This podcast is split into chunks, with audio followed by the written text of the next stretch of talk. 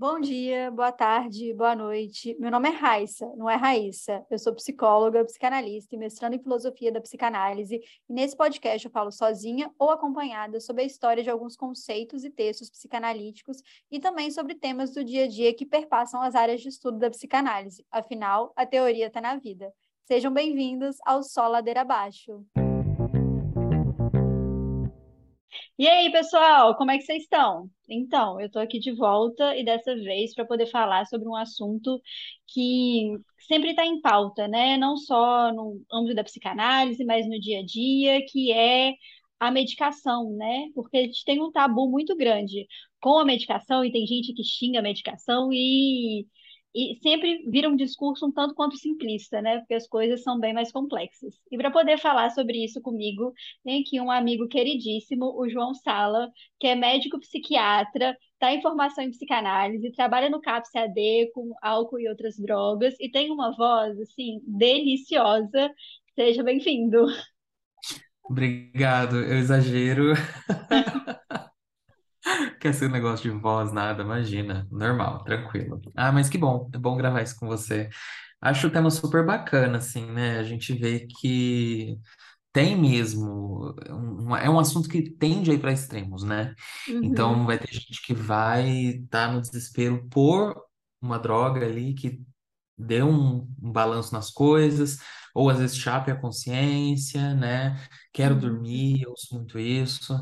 Eh, e aí não tem como tirar aquilo, né? A pessoa tá grudada na ideia de que o medicamento vai ajudar, vai salvar. E uhum. tem gente que não quer aderir a nada, acha que o medicamento realmente é um grande vilão, né? Tem até umas ideias conspiracionistas que eu acho fofas demais, que pra mim é tipo, parece uma criança A indústria criando farmacêutica, né? Meio vilã, Big assim. É, não, e é aquela Nossa, coisa bem vilão de, de é, desenho animado. Nossa, existe todo um plano, uma conspiração, né? Eu acho uma graça, assim, eu acho super fofo, que é bem infantil, né? Assim, é, Uhum, é bem uma fantasia, né? E eu acho que não, a gente acaba, como você disse, né, caindo nesse discurso que é um tanto simplista, porque não, não é por aí, né? Assim, eu, como eu falo para os pacientes, é, principalmente dos, os pacientes que têm uma questão de dependência química, né? A gente tem que pegar o meio do caminho, né? uhum, Tentar achar ali algo que converse com todas as hipóteses. Então, assim, tô vendo um sofrimento, tô vendo alguma coisa ali, um sintoma que tá complicado, tá difícil de você se organizar, né? Tá difícil de falar, chegar até o momento de trazer as ideias. Então, o medicamento pode ser uma saída para você conseguir, né, ter ali uma organização mínima, né, para você conseguir uhum. levantar da cama, né, se alimentar. Até para você conseguir, às vezes, produzir em análise, né? Porque às vezes o sofrimento ele é tão grande, a angústia ela é tão pesada, que assim, você tem que entrar com uma medicação até para que o trabalho de análise possa ser feito. Então, assim, tem uns psicanalistas que são muito radicais, né? Que eles falam assim, não, remédio não, e eu acho isso uma bobeira muito grande. Até porque o Freud, ele fala, né? É, ele, inclusive, termina o, o esboço de psicanálise, nem é um, um texto completo propriamente dito, mas é o último trabalho dele falando assim: olha, a análise é o que a gente dá, tem para dar conta do sofrimento hoje, mas no futuro a biologia vai dizer muita coisa para gente, né? A indústria farmacêutica, ela não é, dá tudo, ela lida com o sintoma, e na, na psicanálise a gente trabalha, né? O sintoma é só o que surge, a gente trabalha com o que está antes dele, né? O que está mais embaixo. Mas o próprio Freud fala, né? Existe um corpo, existe uma biologia ali e não tem por que a gente deixar o paciente, às vezes, num sofrimento gigantesco, né? Até um traço um pouco perverso, que eu sei que o analista às vezes tem que ter para deixar o outro em angústia, mas que às vezes não precisa, né? É, você sabe que é, você falando disso, eu lembrei do trabalho que eu estou fazendo, né? É, nesse momento da formação, a gente está discutindo, assim, um monte de coisa, né? Mas a gente está falando muito sobre o, o mito do Procusto e o texto do Divã do Procusto, né? Que Uhum, fala muito sobre réguas, medidas, você encaixar a pessoa no diagnóstico e você pegar aquela sua teoria e tentar ficar encaixando, né? E a ideia não é essa, né? Existe todo uhum, um trabalho de suspensão, né? De você mais ouvir. Então eu eu, eu entendo como aliar isso, essa parte mais médica, né? Uhum, De calma, vamos lá, né? O que que eu tô vendo aqui? Eu tô vendo sofrimento, né? Eu tô percebendo sofrimento. É um quadro depressivo, um quadro muito ansioso, né? Eu vou deixar essa pessoa inerte, né? Vou deixar essa pessoa toda impregnada de medicamentos. É muito triste, né? Não uhum, quero isso, né? Mas eu uhum. quero que essa pessoa tenha um mínimo de qualidade de vida durante o processo terapêutico, né? É, hoje mesmo, uma reunião que eu fui, até uma colega falou muito bem, assim, que a gente, principalmente quando trabalha com rede pública, a gente tem que tomar cuidado para não cair numa armadilha nossa de querer medicar a pobreza, de querer medicar a Sim. desigualdade social, né? Uhum, Então, não é por aí, né? A gente não vai oferecer isso, né? Então, uhum, a gente tem esse furor, né, de querer uhum. curar, de querer resolver e mexer e tudo, e na calma, né? Você não tem tanto poder assim, né? É exatamente isso. E de você deixar também um espaço para que aquela pessoa, né, que é quem está falando do sofrimento, ela resolva o próprio quebra-cabeça. Porque a gente está ali, como, às vezes como um espelho, às vezes como um nada, né? É, que tem um suposto saber na, na, na fantasia do paciente, mas que no fundo, né, a gente sabe pouco sobre a dor daquele sujeito, só ele sabe sobre, sobre aquilo. E a gente tem hoje, né, um movimento muito forte principalmente depois do DSM-3, de uma categorização cada vez mais forte, né? Então a gente tem até o DSM-3 uma influência da psicanálise muito forte, e aí eu não estou Uhum. aqui levantando bandeira, ai, a psicanálise é melhor, não é isso, mas que a psicanálise ela tem uma outra maneira de raciocinar é, a Uhum. questão do, do transtorno mental. E aí, a partir do DSM-3, né, entra essa questão muito mais é, sintomática, que faz com que tenha uma dificuldade na distinção entre o sofrimento e o próprio transtorno mental, né? Isso, isso. É, sabe que você falou aí da, da coisa do DSM, classificação e tudo mais, né? Quando a gente brinca, inclusive nas redes sociais, né? Alô Twitter, alô... E a gente fala sobre diagnóstico em psicanálise, as pessoas muitas vezes ficam tanto revoltadas, como se a Uhum. gente estivesse sendo simplista e falando que falando diagnóstico de uma pessoa Aham, X, né? aham. Só que o diagnóstico em psicanálise ele não tem essa, essa mesma qualidade, né? Assim, a gente Uhum. está falando de discurso, né? A Uhum. gente fala de lugar, de posição, de objeto, então é diferente. Mas é, a parte médica tem isso mesmo. É, nas escolas, é, é muito doido isso, né? Isso varia, sabe? Tem escolas Uhum. que vão olhar para esse passado e falar, poxa, a gente perdeu algumas coisas, né? Uhum. Então, eixos diagnósticos, quando você conseguia pegar ali o social caminhando e aquela coisa. Então, tinha um, um viés, nem sei se a palavra é viés, mas tinha uma abertura interpretativa que hoje em dia não tem, né? E Uhum. aí vem essa galera do neuro, né? Que eu brinco bastante, falo neurocafé na neurotarde, né? Uhum. Que querem colocar essa exatidão no funcionamento psíquico, eh, dizendo, ah, não, é neurológico e acabou, Uhum. né? O Uhum. neurônio ali que brilhou um pouco a mais, um pouco a menos. E não responde, e também não é real, né? Uhum. A, a Uhum. verdade é que isso não é real. Então, esse, esse movimento mais atual tenta reduzir muito, né? A psiquiatria é uma coisa tanto neurológica, o que é muito, muito, muito interessante, porque se a gente for ver, é, é para trás, né? Uhum. Porque a gente tinha a neurologia e não tinha Uhum. psiquiatria. E Uhum. aí, né, o Freud, é Ele era neurologista. É, e a primeira fase ali do Freud era assim, vamos explicar tudo. O projeto era 100% neurônios, vamos aí biologia, e aí aquela, uma neurologia um tanto quanto tosca, que é importante, mas, né, você pegar hoje em dia, ele estava meio lá pegando com o que ele tinha, a gente estava falando de 1895. Então, a gente está falando desse passado, né? Mas é interessante como tem esse retorno mesmo, nunca tinha parado para pensar. É, é, assim, dá.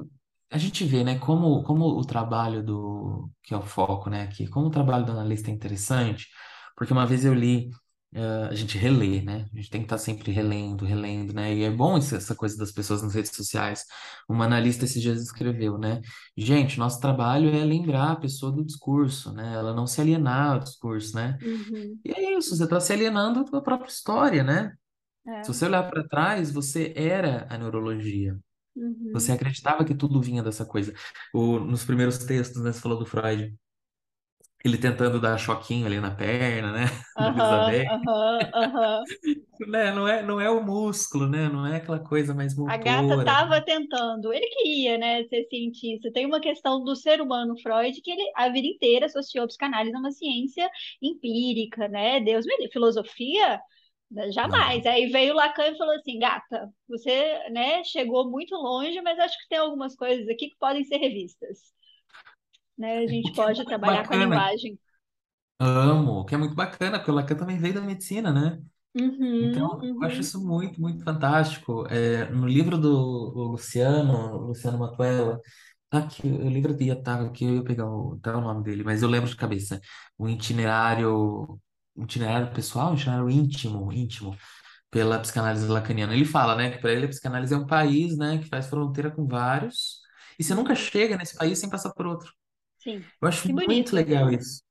É muito bonito, né? Então você vem da psicologia, você vem da medicina, você vem das artes, você vem, né, da ciência política, você vem. Eu vejo, eu estudo com advogados, enfim, de vários lugares. Isso é o é mais isso, fantástico, né, da formação em psicanálise. Eu faço formação com um antropólogo e com um cara que está fazendo doutorado em literatura, escrevendo um romance de ficção científica. E, cara, como é fantástica a troca. E como você vê, assim, que cada um vai acrescentando alguma coisa da sua própria área. E tem médicos também, né? Eu venho da psicologia e é muito interessante quando você, você vê e fala assim, putz, cara, é de fato, a gente não pode ser reducionista e achar e colocar numa caixinha porque o ser Não, humano é muito mais complexo que isso. E aí vai muito também de acordo, né, com uma noção de saúde, que às vezes é de saúde mental, que eles tentam aproximar muito do conceito, né, do paradigma de saúde orgânica. Né, ah, que aí a gente volta nessa questão cerebral, né? E aí parece que a saúde, ela é um conceito científico, sendo que não é, né? Tem a OMS fala que é o bem-estar biopsicossocial, né? Alguns, algumas pessoas da sociologia vão falar que é o silêncio dos órgãos, o que eu acho incrível, eu acho assim, ah, é o silêncio dos órgãos, o conceito de acho saúde. chique, acho E o. Nietzsche, né, lá atrás, vai pegar e falar assim, que é o poder de pôr à prova todos os valores e desejos. Então, falando isso só para poder falar que, assim, saúde não tem um conceito, né? Não é uma coisa, assim, enjaulada. Então, fala-se muito de saúde mental, que é ótimo para a cultura, para a gente poder dizer sobre, né, talvez uma tentativa de entrar mais em contato com, com o próprio desejo, né? Mas que essa noção de um bem-estar e que às vezes as pessoas confundem com um tipo de patologia, né? O bem-estar o tempo todo. Então, é, a tristeza entra num lugar que, ah, vamos medicar aqui, a ansiedade também, né? E que isso faz parte, né? O sofrimento, a angústia faz, fazem parte da vida. Sim, sim, é algo que é interessante pensar, né? Até nesse momento que a gente está, que a ciência é colocada ali num alvo, é muito doido isso. É, Eu conheço várias escolas da área da saúde que têm esse currículo de no começo, no meio, ele colocar ciências humanas junto. Então, eu lembro de ter tido sociologia, né? Cara, isso é muito legal. É muito importante porque foi só nesse lugar. Foi só nesse momento, por exemplo, que eu ouvi, e até essa professora na época falou, eu sou uma das únicas que não tem jaleco no curso de vocês, né? Eu não Uhum, sou da área da saúde, né? E ela falava, gente, não existe sociedade sem doença. Não existe sociedade sem droga, né? uhum, E, saúde não é uma ausência de doença, né? uhum. Então não, não saiam querendo curar todo mundo por aí, um superpoder, uma coisa de super-herói, né? É uma coisa tanto é quanto essa, narcísica, né? Tipo, ah, eu tenho poder, mas né? demais. E, e inclusive na formação, às vezes alguns casos que alguns colegas levam, é, a gente consegue perceber como é rico, né? A gente fala do discurso, a gente fala do lugar da, da pessoa se ouvir as intervenções que, nossa, São, é um mundo, né? Mas em algum momento ali, quando a pessoa está realmente num sofrimento, numa gravidade, sempre alguém ergue, né? Um um Uhum, alerta e fala, mas peraí, essa pessoa tem um acompanhamento médico? Ó, eu acho que nesse momento tá correndo um risco. Fala, vamos ver uhum, algum medicamento? Pô, não, ah, uhum, tá caminhando junto, né? A uhum, gente quer que a pessoa uhum, consiga estar ali nas sessões, né? Sempre. uhum. Então, são aliados. E os diversos, né? É, Falando disso, inclusive trazendo exemplo, que eu acho que é bacana trazer exemplos, né? A gente tem aí uma prevalência muito grande dos antidepressivos, né? Então todo mundo conhece um Prozac, todo mundo conhece o Estalopram, né? Mas a gente tem muitos ansiolíticos, né? Os azuis, né? Então o Uhum. Rivotril, o Alprazolam, tem a musiquinha do frontal, Aquele né? meme, né, da Fernanda Torres, tudo que eu quero é um frontal e dormir até 2000 e sei lá quantos, né? Dá para entender a situação. E, e aí a gente vê o, o- a brecha, né? Porque a Uhum, primeira classe, os antidepressivos, realmente, ali é o tratamento a longo prazo. Esses outros, eles são só para crise, se necessário. A ideia é essa, né? Salvo alguns outros, algumas outras questões mais, mais pontuais. E aí cabe o lugar, né? Que uhum, vamos só quebrar a crise, vamos só abortar, né? Né, a uhum, crise. Não, vamos dialogar, vamos dar espaço para essa pessoa falar, né? Qual é uhum, o lugar no serviço de saúde? A pessoa chega, fala o sofrimento dela, eu dou um remédio, tchau, né? Ou eu uhum. deixo ela falar, né? Eu ouço. Eu acho que a gente caminhou bastante para parar de ouvir os outros, né? A gente tem que ouvir. É, As pessoas querem ser ouvidas. Isso, acho que isso é importante ficar aqui. As pessoas é. querem ser ouvidas porque elas não têm esse espaço. Uhum. E também escutar, né, o que que essa angústia quer dizer. Porque, às vezes, naquele, né, num- numa compulsão à repetição, no movimento ali, né, que o Freud vai colocar muito bem no, no Além do Princípio do Prazer, que é um dos textos que é muito confuso, mas é um dos que eu mais gosto, né, que é de uma virada muito chave, que ele vai falar, né, de... Eu gosto muito do exemplo do Fordar, que é, ele começa numa repetição e aí depois ele vira ativo no processo, né? Porque o movimento de repetição é de uma passividade muito grande. E aí na hora que ele pega, né, ele joga o brinquedo e eu esqueci qual que é o brinquedo, e aí ele pega, né, esse brinquedo, ele começa a ficar ativo no processo. Aí a repetição cessa. Isso é muito bonito, né? Porque tem um lugar de angústia nesse início que precisa produzir, precisa dar algum sentido, até que você consegue mudar, né? Esse, esse caminho que já estava bem gasto. Eu posso dar um exemplo, porque isso já foi há tempo, não é da clínica atual e tudo mais, enfim. É, eu também trabalhava no CAPS e eu estava no começo, e aí o primeiro mês, acho que os primeiros dois meses, a gente está conhecendo muita gente, né? Então é olhar a conduta que está tomando, o que que a pessoa está recebendo, enfim. E aí esse paciente entrou, um homem alto, é, ali um, quase 60 anos, mas a gente via que ele era magro, tinha até uma, uma postura, né? Uma musculatura ali trabalhada, então ele fazia atividade física, achei interessante. Mas ele entrou numa agressividade muito grande comigo, ele não me conhecia ainda. Uhum, E ele tava com. Achei muito bonita essa, essa consulta é muito bonita. Ele entrou com a CNH na mão, uhum, e aí eu falei, Oi, por favor, pode sentar, prazer, João. E ele jogou a CNH em mim. uhum, E falou assim: Bom, toma, você que fica com isso.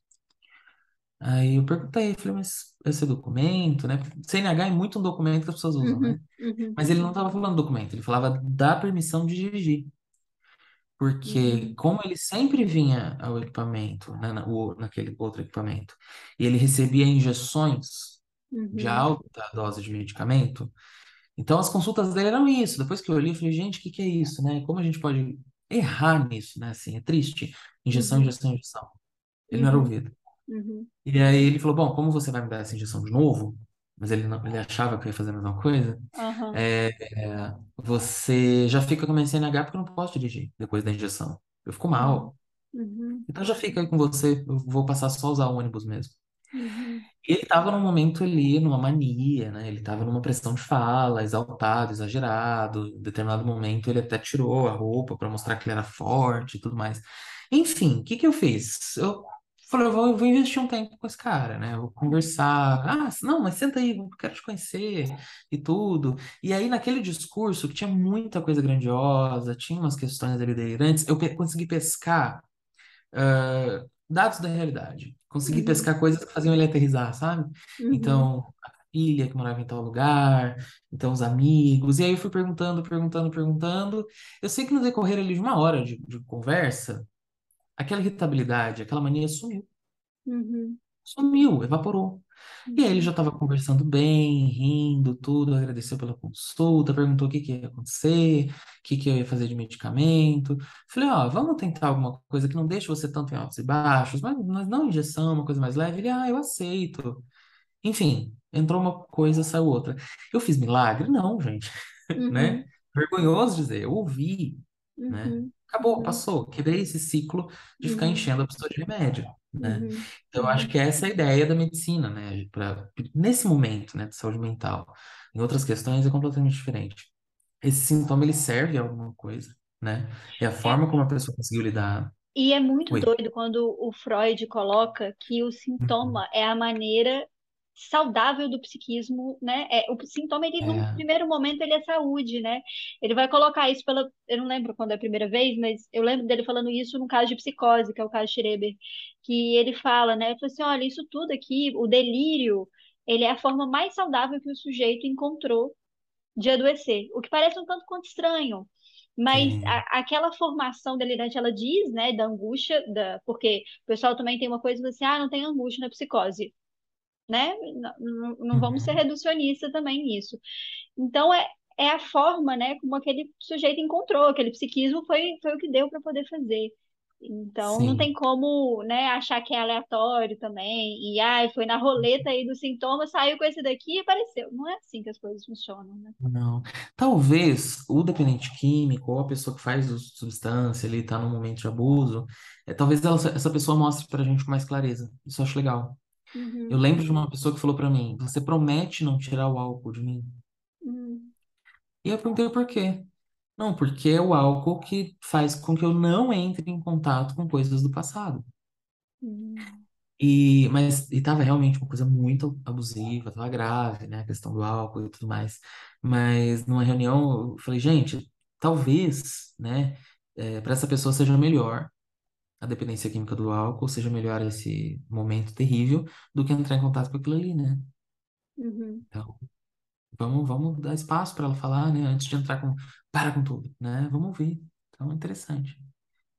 É, e a gente entra também, né, né, nesse lugar de que não num adoecimento é, tão, tão é, já no limite, né, como às vezes são os casos da, das psicoses, mas falando de um campo da neurose, como é que às vezes existe essa angústia é, que quer que o sujeito quer calar o tempo todo com a medicação?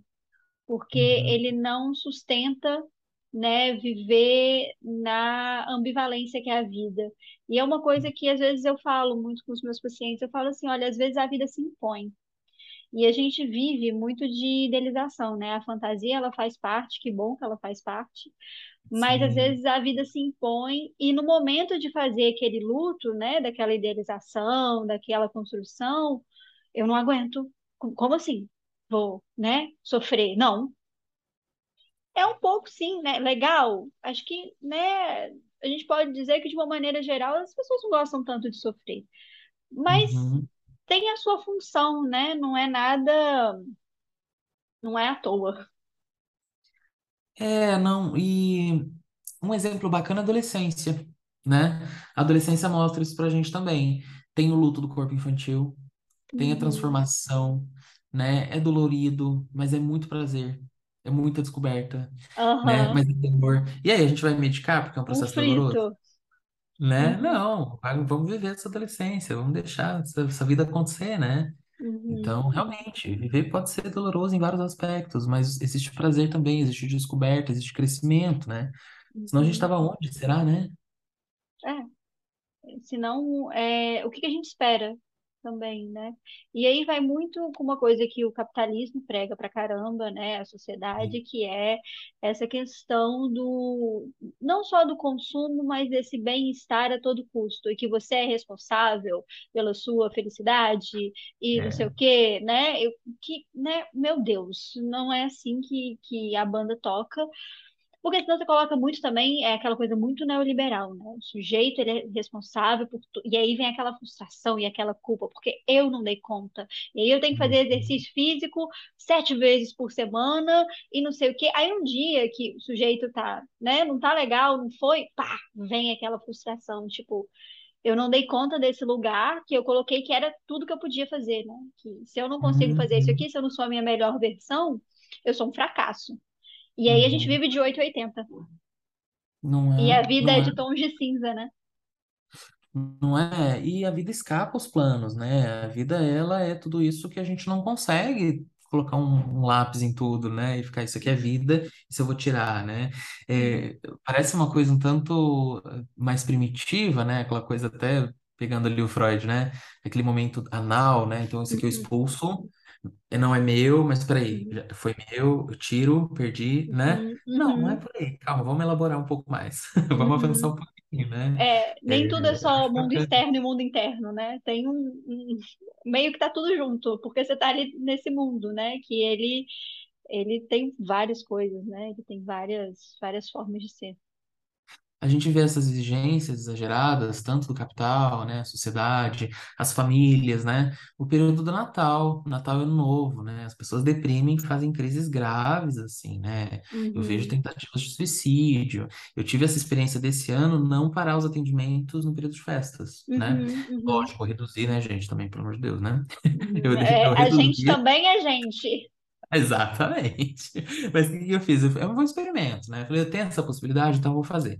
Eu já avisei, né? Falei, gente, período aí de recesso, né? Mas eu deixei minha agenda. Se tivesse urgência, paciente, gente extra, e apareceu muita gente. Ah, não, Uhum, preciso, eu não tô bem, porque o Natal tá, tá impossível. E aí a gente vê a idealização, né? O que que eu entreguei desse ano, né? O que que eu uhum, produzi? Será que eu fui aquele super-herói, né? Não foi, cara, não foi, uhum. né? Não tem Mas como não é ser. Não tem. Por Não isso que é tem ideal, né? É, e aí a gente tem que. E é tão difícil abrir mão do ideal. Hoje eu estava até é, conversando com o, um amigo nosso, né, que é o Marcos, e ele tava Uhum, falando de amor, aí eu falei, né, para mim o amor é quando a gente, quando a gente abre mão do ideal e escolhe ficar, né?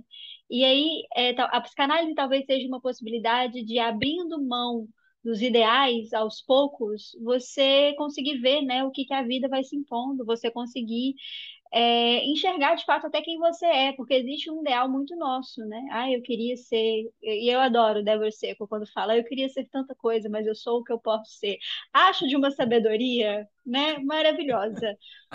E é um pouco isso, né? Você ir se libertando desses ideais, você se, se libertando um pouco de você, né? Dessa construção. E aceitando também um lado seu, que às vezes culturalmente pode ser um tanto quanto cretino né? Tipo, ai, não, uhum, não pode ser desse jeito. Tá, cara, mas sou assim. Ah, isso é difícil, tá? Sou difícil mesmo, mas pelo menos eu tô bancando quem que eu sou, o meu desejo e essa incoerência, né? E às vezes o processo de análise é até um pouco de bancar algumas, é, algumas atitudes que podem ser vistas exteriormente como tanto quanto cretinas, mas que pelo menos você sustenta uhum, aquilo, né? Diz de você. E aí, claro que estamos falando, né, num, nada de infringir direitos humanos. É bom fazer claro, esse, claro, esse asterisco aqui.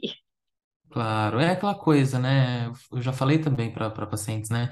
É você poder não gostar, é você poder odiar, é você Uhum. poder olhar e falar, nossa, que raiva que isso me deu, né? Você Uhum. fala, nossa, não posso sentir raiva, não posso odiar, que coisa feia, coisa errada. Não, peraí, vamos lá, né? Você tem Não, todo e o direito de. e a gente ama e odeia o tempo todo várias coisas, né? Porque é, é disso, é disso. E assim, ai, não pode odiar meu pai e minha mãe. Tá, eu amo, mas às vezes eu não gosto tanto assim. E, e Uhum, com tudo, né? Meu trabalho e a vida, né, no geral. Mas tem essa coisa, né, do não poder, uma coisa, um imperativo que serve, num primeiro momento, para a gente conseguir viver em sociedade. Então, é importante que existam as leis, é importante que a gente entenda e esteja inserido nesse, nesse circuito. O problema é quando começa a ficar demais, né? E aí você nem sabe por quê. Por que eu não posso fazer isso? Ah, porque em algum uhum. momento me disseram e eu aceitei. Ó, eu posso não aceitar? Uau, que descoberta, né? Evolução, né? Aham. Evolução silenciosa. Mas a gente vai acontecer bastante, né? Como, como as pessoas trazem isso, né? Nunca puderam falar. Muito uhum. doido isso. né? O que pode, né, esse, esse percurso psicanalítico, ele pode, e a gente vê um pouco isso nas pesquisas, né? Ele atua, às vezes, como uma própria medicação, não uma medicação, né, produzida pela indústria farmacêutica, mas ele tem um, um, um Claro. movimento de, de, pelo menos, assim, né, é, deslocar esse, não deslocar esse sintoma, mas de ter uma melhora, né, da qualidade de vida do sujeito. Então, Ah, total, total. E a gente vê, né? Se a gente, quantas pessoas já receberam pacientes com, com os quadros de histeria, né? Que só vai deslocando, porque a uhum, dor aqui, a dor de cabeça, porque sumiu e apareceu tal coisa, e apareceu outro sintoma, e aí vem a crise de ansiedade, que virou esse uhum, grande nome, o pânico, né? E aí uhum, vai mudando. É claro, né, gente? Não simplificando como se tudo fosse isso, né? Mas um uhum. exemplo de que não adianta, né? Se eu só ficar medicando e achar que esse é o tratamento, né? como que a pessoa vai falar sobre si e se colocar diante desse sofrimento, né? E conseguir se Uhum, olhar. Então, é, é tudo muito conjunto, eu gosto disso, né? Por isso que eu gosto de trabalhar na rede pública, porque a gente tem equipe. Então, a gente uhum, consegue discutir isso e falar, ó, eu posso oferecer o medicamento, eu posso oferecer essa escuta, mas a gente tem muito mais do que isso. E a gente luta por uhum. isso, né? Sim, com certeza. João, queria te agradecer, né, pelo Imagina. papo, é, por ter aceitado o convite, é, foi muito gostoso e acho que muito importante, né, esse diálogo que a gente faz aqui, tanto você faz o tempo todo com a psiquiatria e com a psicanálise, mas assim, é, da gente, né, que tem uma- a formação na psicologia, ela vem muitas vezes como embate, né? Então, queria te agradecer. Imagina, eu que agradeço, eu acho que é super bacana ter esse espaço de troca, e principalmente com a parte médica, né? Que às vezes fica Uhum, ali como um contraponto, acho que a ideia é a gente unir os discursos. Mas obrigado, me chame mais, que eu volto. pode deixar.